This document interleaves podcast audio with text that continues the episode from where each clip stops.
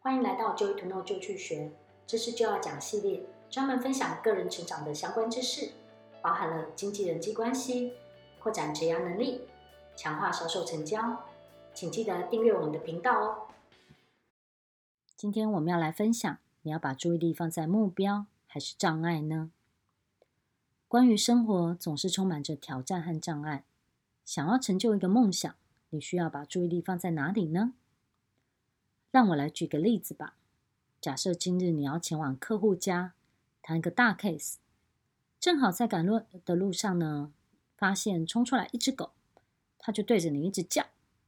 那么，我想问问看你，你是要停下来处理那只狗，还是要继续前进呢？我想，如果你没有被狗吓到的话，你会继续前进。但是呢，如果你被狗吓到一点点，那么你可能就会稍微避开它，然后继续前进。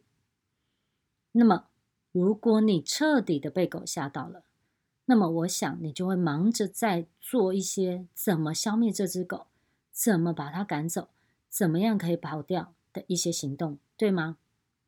可是，如果你把注意力都停留在那只狗上面，你的客户、你的大 case 就会被你遗忘了。不是吗？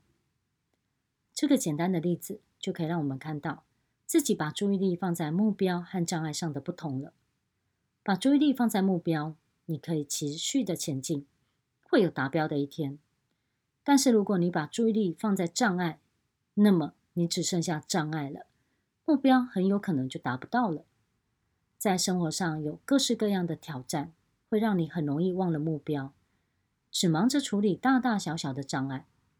但是我想提醒你，当你忙得不可开交的时候，你可能可以停下来想想你的目标，再让你自己再次的恢复热忱，对目标的热忱，那么你就可以走得更远，也更容易让梦想成真喽。